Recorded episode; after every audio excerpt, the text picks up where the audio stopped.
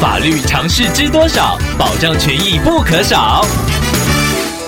欢迎收听《法律知多少》时间，我们请到台湾瑞银法律事务所律师郑瑞伦来为您解答法律上的疑惑。各位听众朋友，大家好，我是郑瑞伦律师。郑律师您好，听众朋友小飞透过官网留言板想要请问您，他房子的租约快要到期了，已经跟房东确认不续租，并且要求点交当天请房东交还当初留存的身份证影本，但是房东却声称一般不会退还影本，想要请。问郑律师，身份证是很重要的个人资料，听众有权利收回影本吗？如果没有办法收回，该如何保障自身权益呢？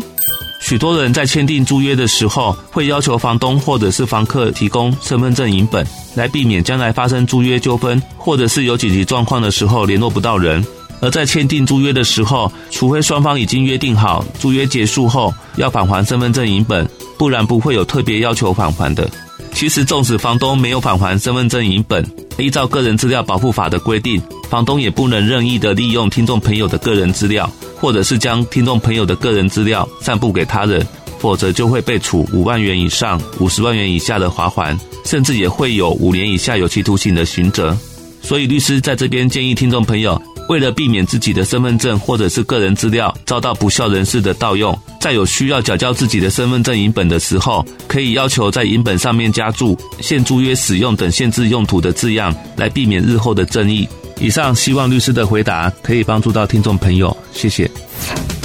法律知多少？小小常识不可少，让您生活没烦恼。